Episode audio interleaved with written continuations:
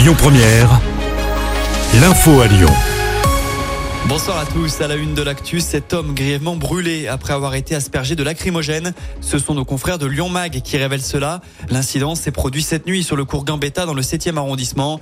Dans les faits, trois individus auraient demandé du feu à un homme, mais quand ce dernier a allumé son briquet, le trio l'a alors aspergé de gaz lacrymogène. Un retour de flamme puissant s'est déclenché. Le trentenaire a été blessé au visage et il s'est ensuite fait dérober son téléphone portable. Un homme a été interpellé. L'enquête se poursuit. L'actu, c'est aussi ce rassemblement pour la paix annoncé demain à Lyon. Le rendez-vous est à l'initiative de plusieurs syndicats. Il fait suite évidemment au conflit israélo-palestinien. La mobilisation se déroulera à partir de midi et demi devant la préfecture du Rhône. Au sujet du conflit israélo-palestinien, Emmanuel Macron est aujourd'hui en Jordanie et en Égypte. Hier, le chef de l'État a déjà rencontré Benjamin Netanyahou à Israël, mais également Mahmoud Abbas en Cisjordanie. Le président français a rappelé la nécessité de retrouver le chemin de la négociation politique afin d'obtenir la création d'un État palestinien aux côtés d'Israël.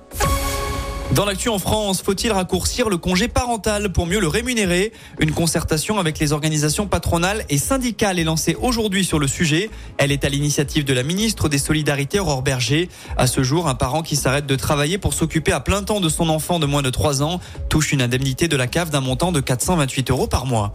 Le chômage repart à la hausse en Auvergne-Rhône-Alpes. Les chiffres ont été communiqués en début d'après-midi.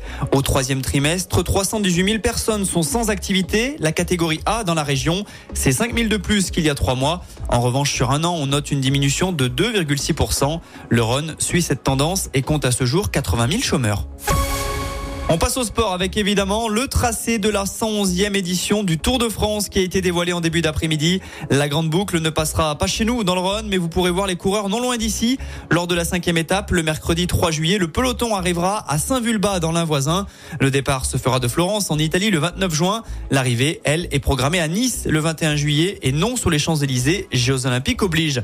Et puis enfin en basket, l'Asvel tient son nouvel entraîneur. Gianmarco Pozzeco succède à TJ Parker. Celui qui été sélectionneur de l'Italie dirigera l'équipe villeurbannaise pour la première fois vendredi soir en Euroleague contre Bologne. Écoutez votre radio Lyon Première en direct sur l'application Lyon Première, lyonpremière.fr et bien sûr à Lyon sur 90.2 FM et en DAB+.